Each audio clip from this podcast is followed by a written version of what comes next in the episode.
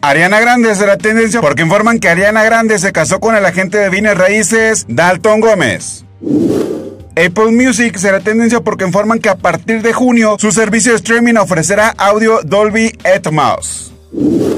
Easy será tendencia porque reportan fallas de su servicio de internet a lo largo del país. Chihuahua será tendencia porque Andrea Mesa, ganadora de Miss Universo, es oriunda de dicho estado. Lupita Jones será tendencia por el error de su community manager en Instagram en su felicitación a Andrea Mesa. Todo esto es lo que será tendencia el día de mañana.